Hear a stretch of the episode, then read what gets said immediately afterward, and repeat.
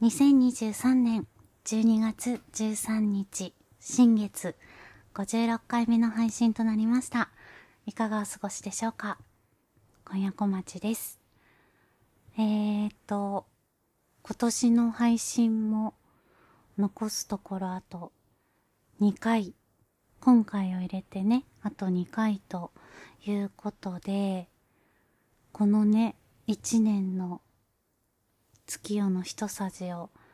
振り返ろうかなと ちょっと思ったんですけど、どうしましょう。振り返らなくてもいいですかね。なんか、あの、振り返るとちょっと反省、反省ばっかりになりそうでちょっと怖いなという感じで、実はさっきちょっとあの、今ま、ま、今年の分のなんかこうその、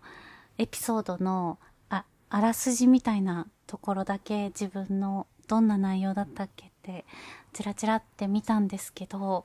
あのあもういきなり反省点を一つ挙げると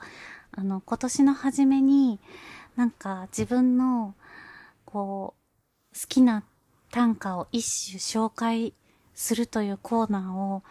立ち上げていたんですけど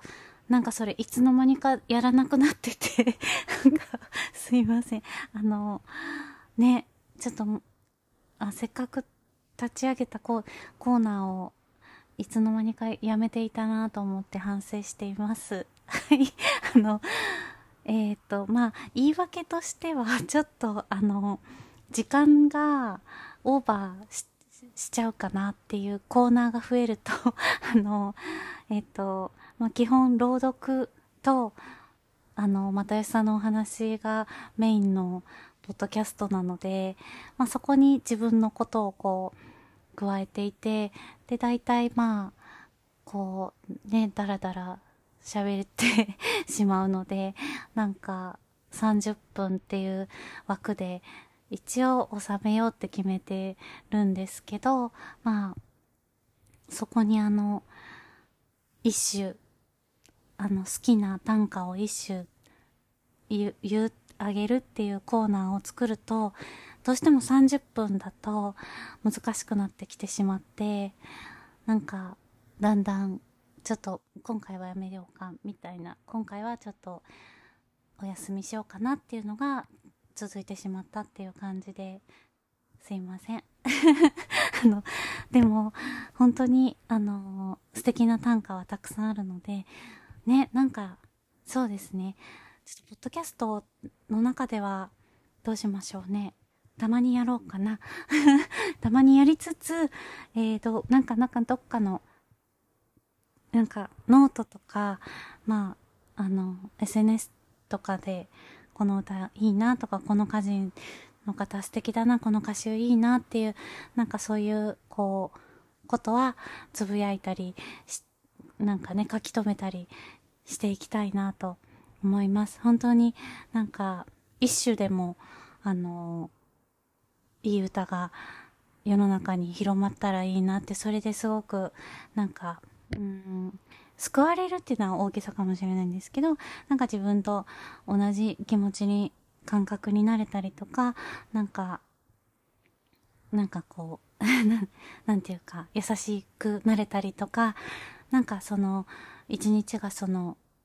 いいい一日で終われる歌とかもあるし、あのー始まりとしていい歌もあるし、なんか、ね、もうちょっと、まあ、自分ももっと読みたいんですけど、うん、なんかそれと同じぐらい人の歌もおすすめしたいので、あの、なんか、どうにかしたいです。はい。あの、そう。それで私はあの、今年、えー、SPPS さんという東京の本屋さんの、えー企画で行われたあのワークショップの中であのミニ歌集というのを作りましてで今回のあのこの月夜の一さじではそのミニ歌集のあの観光記念会っていうのをこの前あの行たんですけどその時の、まあ、感想というかお話をしたいなと思っております。はい。それでは始めていきましょう。今夜小町の月夜の一さじ。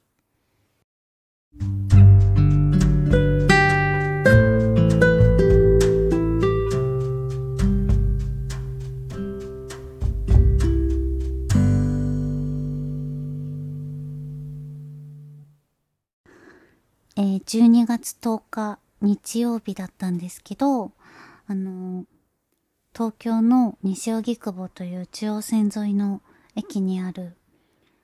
今野書店さんという本屋さんのイベントスペースで、えー、今回制作した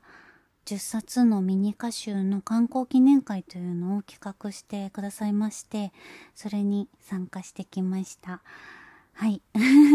あのー、なんか、内容は、えっと、歌集の朗読とトークっていう形で、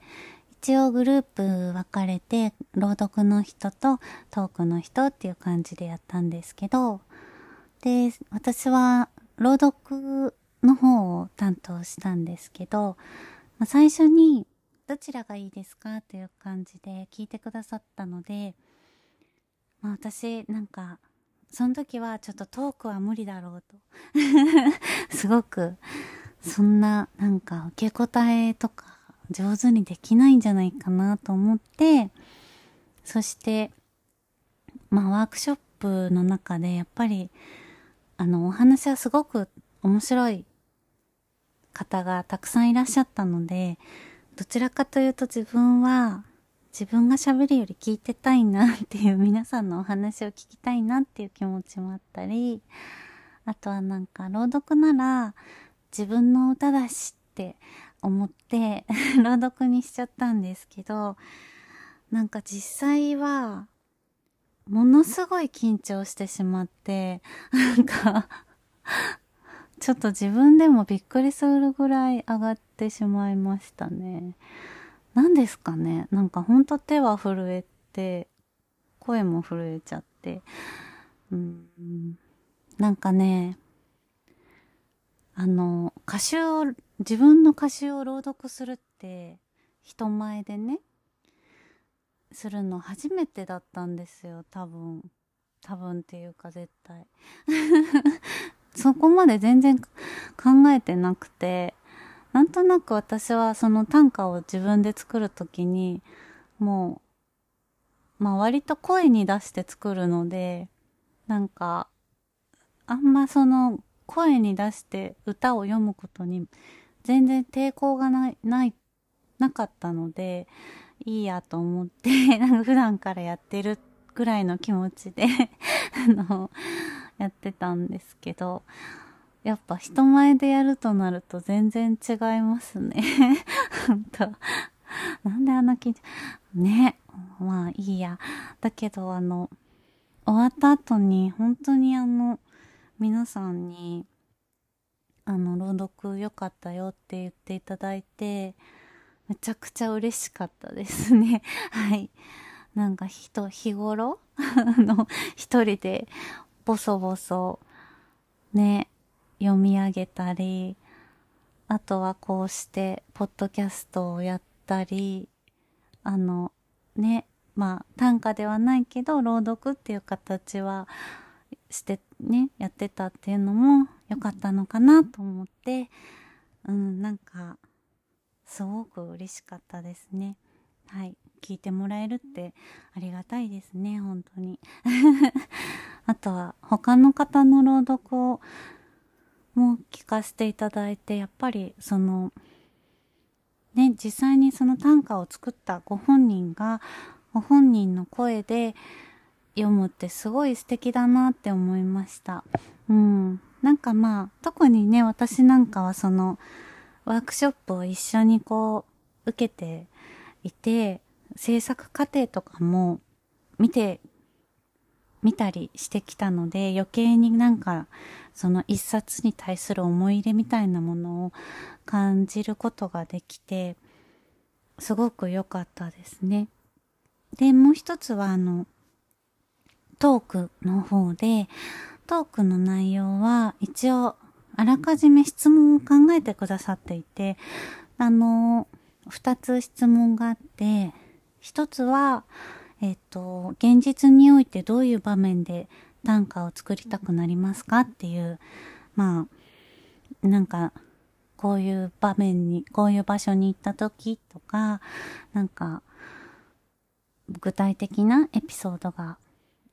あればお話してくださいっていうのと、もう一つの質問が、えっと、造本についてということで、まあ好きな本、こういう想定がか、帯がとか、まあね、なんか紙質がとか、そういう話を、まあ聞かせてくださいっていう質問だったんですけど、それはあの、トーク担当の方がいろいろね、受け答えしてくださって、でも、まあ私はそれを聞きながら、自分だったらどういう感じかなって考えていて、まあ最初のその、現実においてどういう場面で短歌を作りたくなるかっていう質問はどうかなと思った時に、あの、私は、私の場合は、あの、歌集を読む読むと、短歌を作りたくなるんですよね。なんかね、歌集を読んでいると、こう、体に五七五七七が染み込んでくる感じ？うん、なんか、31音体質みたいになるんですよね。読んでいくと。そうすると、あの、そこに自分の、こうなんか、日々のこととか、それまで書き、まあ、あの、なんとなく気になったこととか、思ったこととか、面白い言葉とかを、まあ、メモしたりしてるんですけど、なんかそこを、にこう、それをこう思い出して、あの、31音にこう当てはめるみたいな、なんかそういう流れみたいのが、なんとなくできていて、あなんか短歌、短歌にしたいなーっていう時に、自分の、自分の、なんていうかそのエピソード、うん、メモしたものと向き合うこともするんですけど、まず人の歌詞を読むみたいな。それで、あの、体を短歌、短歌体質にして、する、するみたいなことが結構多いかもしれないなと思いました。なんか、私はあの短歌以外のね、文章を書くのも好きなので、あのー、そうすると、短歌を作るときには、一回歌詞を読んで、まず体質改善をして、なんか短歌モードに体をしてから、そっちに入ったりしますね。まあ、文章を読むときはどうかな別に体質改善はしなくても自然とできちゃうんですけど、なんかそんな感じかなって なんか自分のことをちょっと考えて思いましたね。で、もう一つの質問の造本、本については、やっぱりあの、好きな本っていうのは結構ありますね。だけど、正直本当にジャケ買いって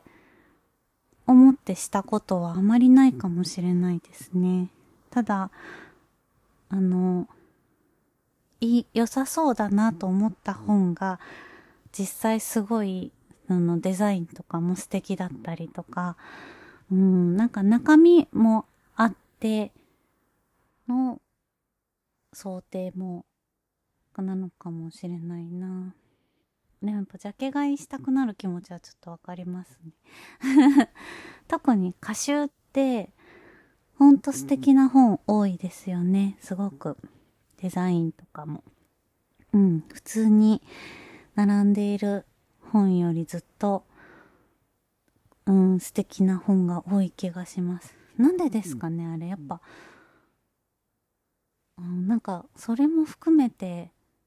C かなんですかね。そんな感じがしますよね。で、好きな本。あとはやっぱ手のひらにちょうど片手で持てる、片手の幅に収まる本が一番好きかもしれないですね。嬉しい。おうん。大きい本が嫌なわけじゃないけど、なんか嬉しいですね。そんな感じでしたかね。まあ皆さんのトークはとても面白かったですね。あの、もうちょっとこう、ここで全部話すと長、長いので、もうちょっとなんか文章にしてノートとかでアップしようかなとか、なんとなく思ってるので、もし、それが書けたらアップするので、ノートの方で 読んでもらえたらいいなと思っております。すごく素敵な楽しい会を、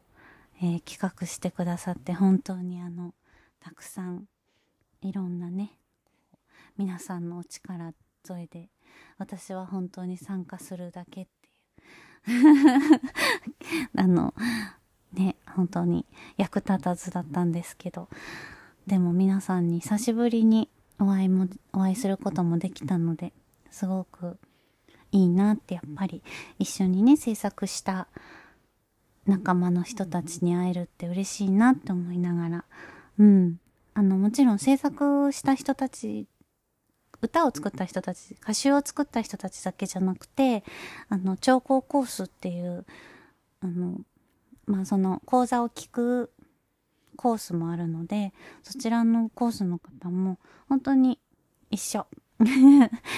皆さん、あの、ワークショップの仲間として一緒に過ごしてくださって、すごくありがたかったですね。楽しい時間を過ごさせていただきました。はい。ありがとうございました。では、えー、朗読の方に行きたいと思います。えっ、ー、と、えー、前回からですね、あのー、太宰治のキリギリスという作品を朗読しています。今回は2回目です。ぜひ聞いてください。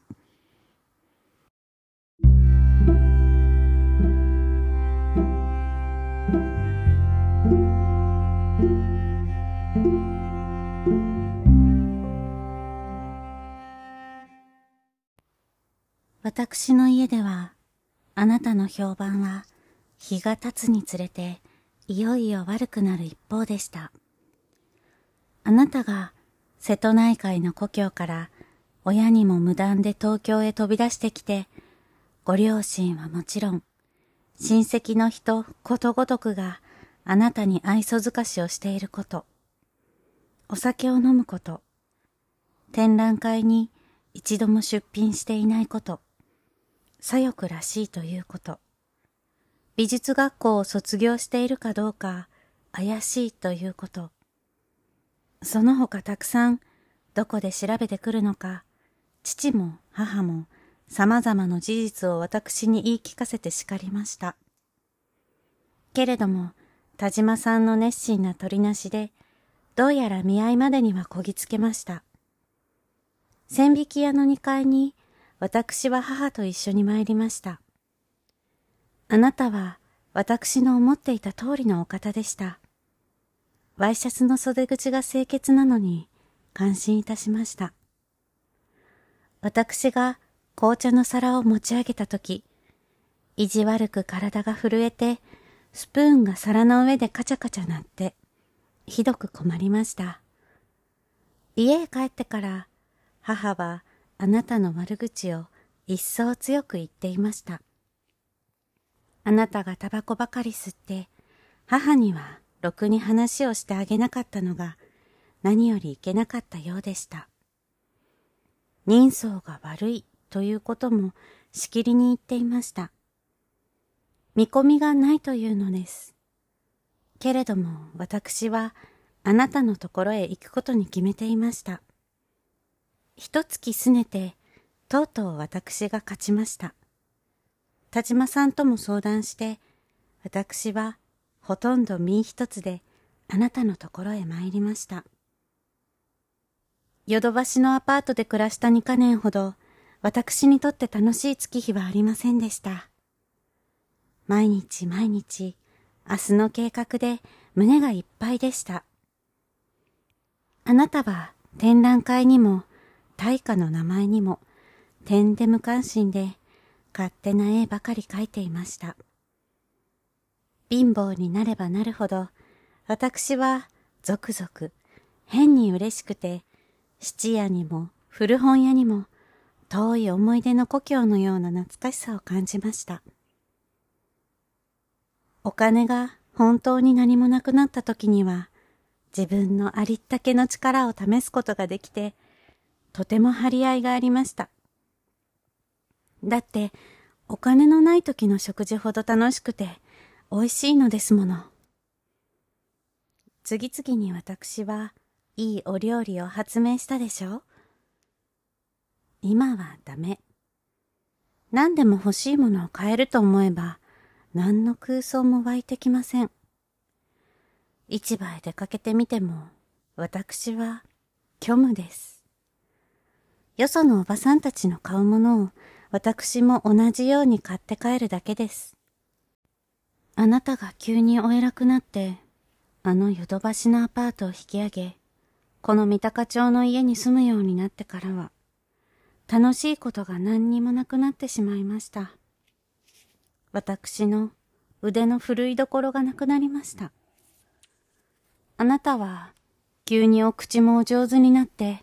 私を一層大事にしてくださいましたが、私は自身がなんだか飼い猫のように思われて、いつも困っておりました。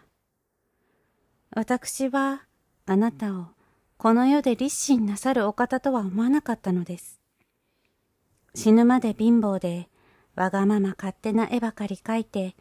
世の中の人みんなに調子をせられて、けれども平気で誰にも頭を下げず、たまには好きなお酒を飲んで、一生、俗世間に怪我されずに過ごしていくお方だとばかり思っておりました。私は馬鹿だったのでしょうか。でも、一人くらいは、この世にそんな美しい人がいるはずだ、と、私は、あの頃も、今もなお、信じております。その人の額の月桂樹の冠は、他の誰にも見えないので、きっと馬鹿扱いを受けるでしょうし、誰もお嫁に行ってあげて、お世話しようともしないでしょうから、私が言って一生お仕えしようと思っていました。私はあなたこそその天使だと思っていました。私でなければわからないのだと思っていました。それが、まあ、どうでしょう。急になんだかお偉くなってしまって。私はどういうわけだか恥ずかしくてたまりません。私はあなたのご出世を憎んでいるのではございません。あなたの不思議なほどに悲しい絵が日一日と多くの人に愛されているのを知って、私は神様に毎夜お礼を言いました。泣くほど嬉しく思いました。あなたがヨドバシのアパートで2年間、気の向くままにお好きなアパートの裏庭を描いたり、深夜の新宿の街を描いて、お金がまるっきりなくなった頃には、田島さんが来て、二三枚の絵と交換に十分のお金を置いていくのでしたが、あの頃は、あなたは田島さんに絵を持っていかれることがひどく寂しいご様子で、お金のことになど点で無関心でありました。田島さんは来るたびごとに私をこっそり廊下へ呼び出して、どうぞよろしく、と決まったように真面目に言って、お辞儀をし、白い角ブートを私の帯の間に突っ込んでくださるのでした。あなたはいつでも知らん顔をしておりますし、私だってすぐその核封筒の中身を調べるような卑しいことはいたしませんでした。なければないで、やっていこうと思ったのですもの。いくらいただいたなど、あなたに報告したこともありません。あなたを怪我したくなかったのです。本当に私は一度だってあなたにお金が欲しいの、有名になってくださいの、とお願いしたことはございませんでした。あなたのような口下手な乱暴なお方は、ごめんなさい。お金持ちにもならないし、有名になど決してなれるものではないと、私は思っていました。けれども、それは見せかけだったのね。どうして？どうして？田島さんが古典の相談を持ってこられた時から、あなたはなんだかおしゃれになりました。まず、歯医者へ通い始めました。あなたは虫歯が多くて、お笑いになるとまるでおじいさんのように見えましたが、けれども、あなたはちっとも気になさらず、私が歯医者へおいでになるようにお勧めしても、いいよ。歯がみんななくなりゃそういればにするんだ。金歯を光らせて女の子に好かれたってしようがない。などと冗談ばかりおっしゃって、一向に歯のお手入れをなさらなかったのに、どういう風の吹き回しか、お仕事の合間合間にちょいちょいと出かけていっては、一本二本と金歯を光らせてお帰りになるようになりました。こら、笑ってみろ。と私が言ったら、あなたはひげもじゃの顔を赤くして、田島のやつがうるさく言うんだ、と珍しく気弱な口調で弁解なさいました。古典は私がヨドバシへ参りましてから2年目の秋に開かれました。私は嬉しゅうございました。あなたの絵が一人でも多くの人に愛されるのに、なんで嬉しくないことがありましょう。私には先見の明があったのですものね。でも、新聞でもあんなにひどく褒められるし、出品の絵が全部売り切れたそうですし、有名な大家からも手紙が来ますし、あんまり良すぎて、私は恐ろしい気がいたしました。会場へ見に来いと、あなたにも田島さんにも、あれほど強く言われましたけれど、私は全身震えながら、お部屋で編み物ばかりしていました。あなたのあの絵が20枚も30枚もずらりと並んで、それを大勢の人たちが眺めているありさまを想像して、私は泣きそうになってしまいます。こんなにいいことがこんなに早く来すぎては、きっと何か悪いことが起こるのだとさえ考えました。私は、毎夜、神様にお詫びを申しました。どうか、もう、幸福はこれだけでたくさんでございますから、これからあと、あの人が病気などなさらぬよう、悪いことの起こらぬよう、お守りください、と、念じていました。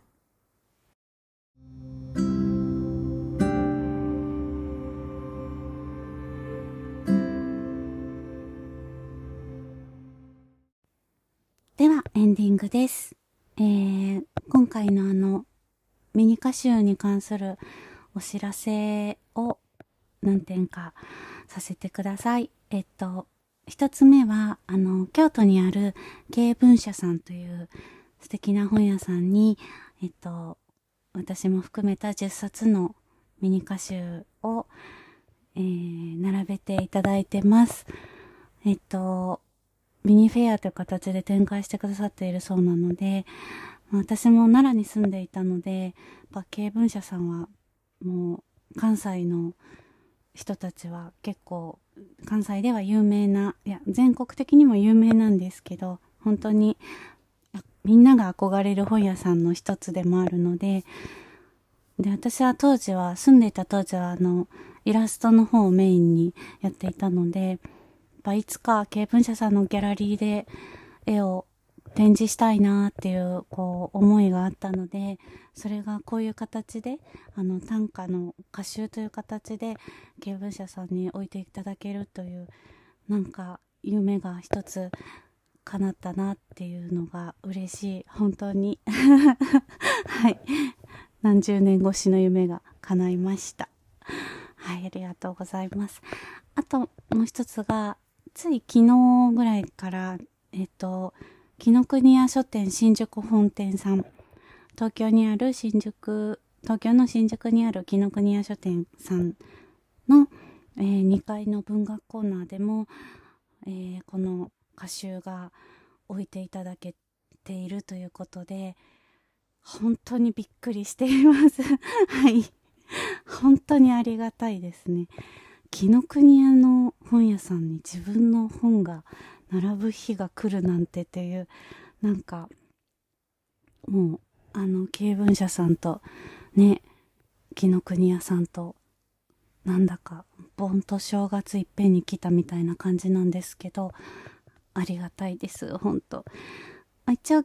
あの、期間限定でということなので、えっと、もし、まあ、お時間があったり、ちょっと近くを寄ったな、あ、近くに来たなっていう方がいらっしゃったら、